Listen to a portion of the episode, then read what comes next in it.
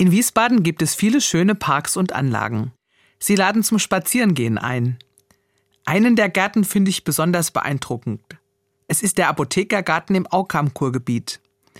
Bei einem Ausflug mit meiner Freundin habe ich ihn mir vor einigen Tagen ganz genau angesehen. Im Apothekergarten gibt es viele Heilpflanzen. Die sind nach bestimmten Themen dort angepflanzt. Was hilft bei Magenbeschwerden? Wie kann ich mir helfen, wenn das Herz schwach ist? Und welche Kräuter sind gut bei Erkältungskrankheiten?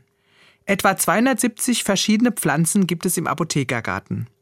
Wenn ich mir die Kräuter und Stauden betrachte, komme ich ins Staunen und in mir taucht die Frage auf, warum gibt es so viele unterschiedliche Gewächse? Das finde ich wunderbar. Schon in alter Zeit haben die Menschen gewusst, wie ihnen die Kräuter helfen können.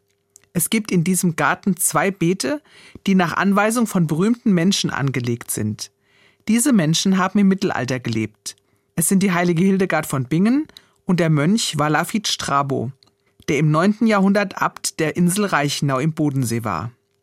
Hildegard und Wallafried haben durch ihre Heilkunst und die Behandlung mit den richtigen Kräutern vielen ihrer Zeitgenossen geholfen.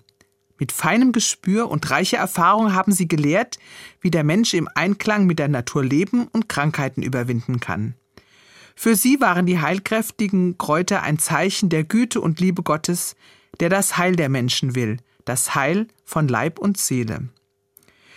Ich selbst habe schon die Heilkraft der Kräuter am eigenen Leib erfahren. Wenn ich huste, koche ich mir immer Thymian aus meinem Kräuterbeet.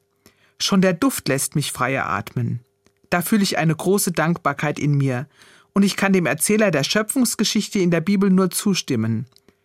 Gott sah alles an, was er gemacht hatte und siehe, es war sehr gut.